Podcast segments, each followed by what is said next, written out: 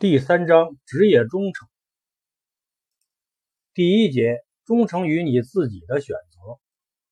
任何人忠诚的对象首先是自己，是自己的选择。这一点所有人都能够理解。可是理解是一回事儿，会不会这样做又是另一回事儿。绝大多数人是能够理解的，可具体做的时候就把这种理解忘了。不信的话，我们可以做一个试验。你问一下自己：我忠诚吗？有多少人敢理直气壮地说我是一个忠诚的人？如果你不能理直气壮地说，这就出了问题。一个人如果连自己都不忠诚，你还能指望他是一个有原则、有底线的人吗？还能指望他是一个活明白了的人吗？同样的问题。如果我们换一个提法，你是一个不忠诚的人吗？结果如何？我相信所有的人都会举手，给出否定答案。这时候我们发现，确实是什么地方出了问题。问你是否是个忠诚的人，你不肯确认；问你是否是个不忠诚的人，你可以毫不犹豫的否定。问题出在哪里？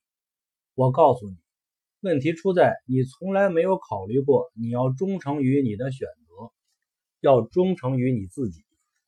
你确实认为你是一个忠诚的人，但是你没有忠诚。你没有忠诚，不是因为你不是个忠诚的人，而是因为你不知道忠诚是什么，没有找到你的忠诚对象。不知我们能不能这样理解？我们之中绝大多数人进入某个职业的时候。内心深处就没有喜欢过这个职业，从来都不曾想过要以此为生，要在这个职业、这个行业干一辈子。从一开始就抱着一种骑马找马的思想，随时准备跳槽。这一点太容易理解了。这个单位给我三千块钱一个月，另一个单位给我四千，我立即就背叛这个单位了。还有一个单位又给我五千，我该怎么办呢？你还没法说我，因为从来就没有一个人对我说过，对待职业需要忠诚。我所受的教育也从来没有这一刻。我会纠结我当初的选择，我会纠结忠诚与背叛这样的问题，不会，我会毫不犹豫的跳槽。你认为职场就是一个市场？就像买卖股票一样，时间优先，价格优先。同等价格下，谁先向你伸出橄榄枝，你就投向谁的怀抱。非同等价格下，你自然会选择更高价格。这里面没有忠诚什么事儿，或者你从根本上认定这件事与忠诚无关。不是说要忠诚于内心的选择吗？既然这种选择。并非我内心的，甚至是违心的。你让我忠诚，那实在很难。事业成功一定需要忠诚吗？难道说忠诚者更容易获得事业成功，而不忠诚者更不容易获得事业成功吗？无论如何，看不出这其中的关系啊。上面都是一些与忠诚相关的错误观念。要证明这一点很简单。可以做一个试验。假设有两份简历送进了人才市场，年龄、学历、工作时间、目前职位等全部相同，不同的是职场履历。其中一人有丰富的工作经验，基本上一年甚至半年就换一个单位，伴随着跳槽，他有相应的升职。十来年时间，任职单位换了七八个。也升了三四级，最终进入公司高管，成为猎头公司抢夺的对象，也进入了职业经理人行列。另一份简历却要简单的多，十来年的工作经验，仅仅只在同一个单位同样升到了高管级。这样两份简历，哪一份更受人才市场欢迎呢？我不知道别人如何，如果是我选择。我宁可付更高的薪酬，招那个只在一个单位工作过的人，而不愿花更低的薪酬招那个经历了很多工作单位的人。为什么？他们的业务能力是一样的，但第一个人的忠诚度拉低了他的整体评分。我把他招进来，或许能够解决我的燃眉之急，但一两年甚至几个月之后，我又得想办法去挖人。相反。另一个可能会将自己的整个后半辈子奉献给这个职场，我即使给他更高一些的薪酬，管理成本也会低很多。我们再将上面那两个人的基本条件变一下，这两个人的工作能力都一般，在职场五六年均没有得到升职的机会，其中一个多次跳槽，另一个始终在同一个单位。好了，现在一个机会来了，公司准备在他们两人之中选择一个升职，你们说会选择谁？公司会毫不犹豫地选择那个从一而终的，能力相当的情况下，忠诚优先。你们不是讲人才流动的市场规则吗？这就是第一规则，并非完全的时间优先和价格优先。也不完全是能力优先，排在第一的肯定是忠诚。无论是在职场还是在社会，忠诚是值钱的。尤其是今天这种缺乏忠诚的社会环境之中，忠诚就显得更加宝贵。可是，在职场，我们为什么难以见到忠诚，却只见到价格？这里面有一个看问题的角度问题。你看不到忠诚，是因为你只是人才市场的一件商品。既然是商品，你就处于流通之中，你所能看到的就是价格的高低、流通速度的快慢、受市场欢迎的程度等等。忠诚这个东西无法量化，一般人很难看到。可用人单位呢？他是人才的消费者，他心目中有一把尺子，和你认定的尺子不同。明白了这一个道理，我们再来看忠诚于你的选择就容易得多。一般来说，我们进入一个职业或者行业，无外乎两种情况：第一，自己的选择；第二，不得已而进入。你为什么选择这个职业？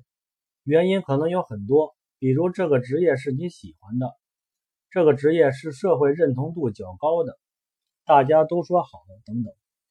我们在这里讨论的，仅仅是你选择了这个职业之后，忠诚于这个选择吗？恐怕不一定。我本人身在编辑记者这个行业，和很多编辑记者接触过，我了解这个行业的忠诚情况。先不说别人，可以说一说我自己。我进入社会后的第一份工作是小学老师。坦率地说，我没有忠诚于这个职业。因为我梦寐以求的是当编辑记者，为了实现这个目标，我一直都在努力。后来有一天，我终于实现了这一目标，进入了一家杂志社，当上了编辑记者。这个职业是我自己选择的，我忠诚于这个选择吗？我是忠诚的，但是我这种忠诚是否始终如一，不一定。为什么会有反复？理由很简单。我梦想当编辑记者的时候，将这个职业想象得很神圣、很光彩、很浪漫。总之，可以用上所有一切美好的词汇来形容。不说这些美好的词汇，仅仅说一些小事儿，都能让我兴奋不已。比如说，我喜欢看书，每期杂志出来，拿到十来本样书，一个一个的送人，那种感觉特别自我满足。我喜欢写文章，以前写文章把文章的命运交给别人，现在我也能掌握别人的文章的命运，那种兴奋和满足同样无法形容。当了一段时间编辑之后，发现自己所做的事，只不过是日复一日的帮别人改稿子，每天都在做着一些极其琐碎的事儿。拿到新杂志，已经不能给自己刺激。替别人改文章，同样不能给自己新刺激。到了今天，别说在报纸上发一些短文，不能给我丝毫刺激。就算是每年出版几本书，一样对我失去了刺激。这时候，我还会像从前那样疯狂的喜欢这个职业吗？既然已经出现审美疲劳，甚至已经发生兴趣转移，你还会忠诚吗？有一部分人会，有相当一一部分人不会了。任何一项职业，都不是人们从外面看到的那般。既不是暗淡无光，也不是光彩四射。任何职业都是极其繁复的、极其琐碎的。任何职业追求也不是一帆风顺的，而是螺旋形的。每隔一段时间，你的前行之路就会遇到瓶颈，就会触到发展的天花板。这时候，你会苦闷，会挣扎，会失去方向感。会因苦于无法突破而心浮气躁，耐不住寂寞，守不住琐碎，就根本不可能成功。所谓天降大任于斯人，必先苦其心志，劳其筋骨，饿其体肤，空乏其身。普通人的理解是要给此人以大难，让他大难不死，必有后福。其实并非如此，最难患的恐怕不是大难。对于大难，你已经有了心理准备，或者有了心理承受力，你被迫接受，反倒能泰然一些。相反，最难以令人忍受的是平庸琐碎，日复一日地重复着同一件事。几十年前，我在实验室读书，参观过第二汽车制造厂的总装车间。那个车间是一条流水线，流水线的两边站着很多工人。每个工人差不多只干一件事儿，比如上螺丝。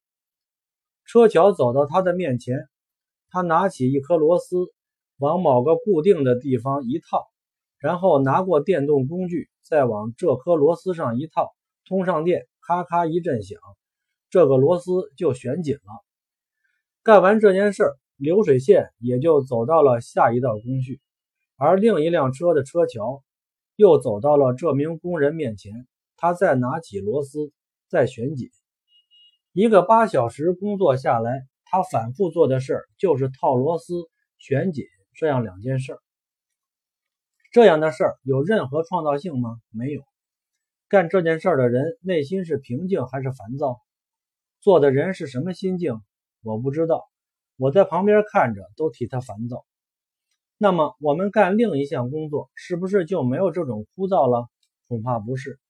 我们当编辑，每天干的工作同样是看稿、改稿、发稿、校对，同样是枯燥的。当记者，每天就是去采访，然后回来写稿。写稿嘛，无非就是拟标题、引题、主题、副题、导语。大多数人烦躁了，不以为然了。完全城市化，这才是真正的苦其心志，劳其筋骨，比那些重大打击更加难以忍受。我说忠诚是值钱的，为什么值钱？就因为忠诚需要付出，而且是极大的付出。付出的是什么？就是这个苦其心志，劳其筋骨的过程，就是这个耐得住寂寞的过程。就是这个生命中不能承受之轻的过程，你突破了这一过程，你就成功了。前一段时间看到一个电视新闻节目，讲一个卖面包的女性。最初她在某一家面包店打工，她从事的工作不是做面包，而是卖面包。做面包可能还有技术含量，在一般的人眼里，卖面包是没有技术含量的。可他不同。他做出了技术含量，手快。他的手快到什么程度？一二十只面包，他只需要几秒钟就能全部装进袋子里。我从电视画面中第一次看他表演这个动作时，以为是快镜头。他那个速度比电视的快镜头还快，眼花缭乱。后来反复看了几次，知道不是快镜头，人家确实有这么快，以至于很多人。并不真是想找他买面包，而是想借助这个机会近距离看他表演。他的面包店生意好的出奇，总是排着长队。是他的面包味道比别人好吗？可能吧。但这不是根本，根本在于他将一件极其简单枯燥的事儿做成了艺术。到他那里买面包的人，已经不是去买口味，而是去欣赏他的艺术。为什么会超越口味，享受艺术？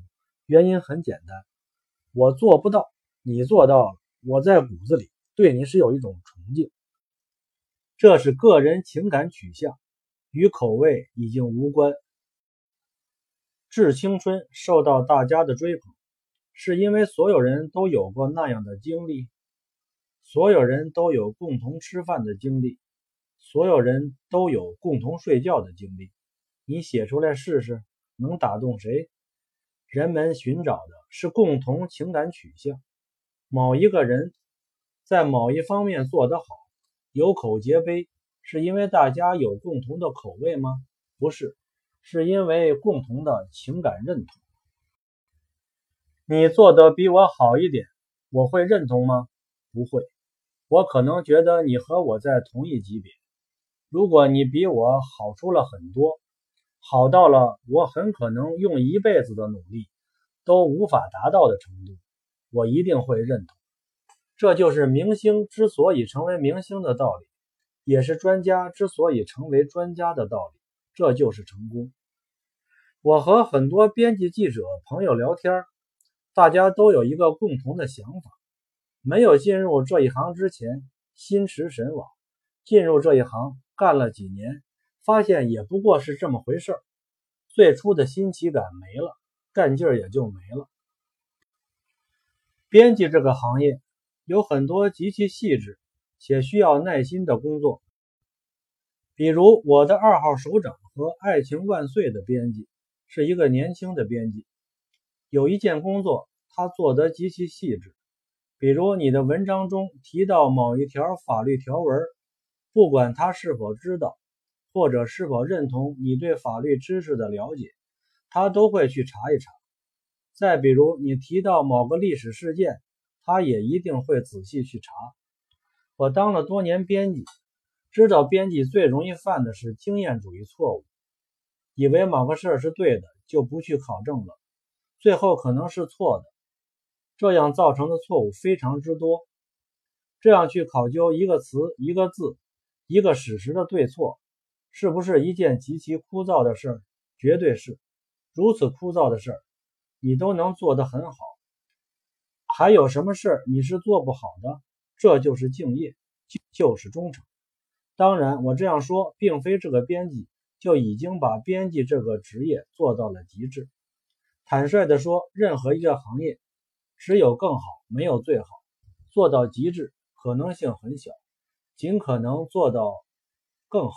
才是敬业的表现，这就是精于此道，以此为生。只要你永远忠诚于你的职业选择，你就会永远的执着于探究这个职业中极其细微的技术或者事理，就能不断的提高自己，并且从中获得乐趣。没有这种精神，根本就不可能精于此道。这个精神就是职业精神。现在大家应该明白了。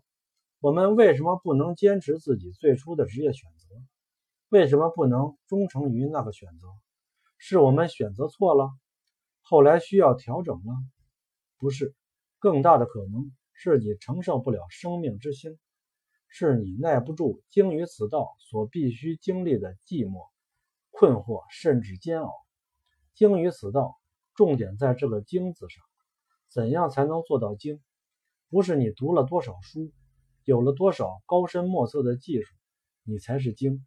恰恰在于你若是能够把最基本的、最基础的东西做到最好，做到大家都挑不出毛病，那才叫真正的精。在汽车厂上螺丝如此，在面包店卖面包如此，当编辑同样如此。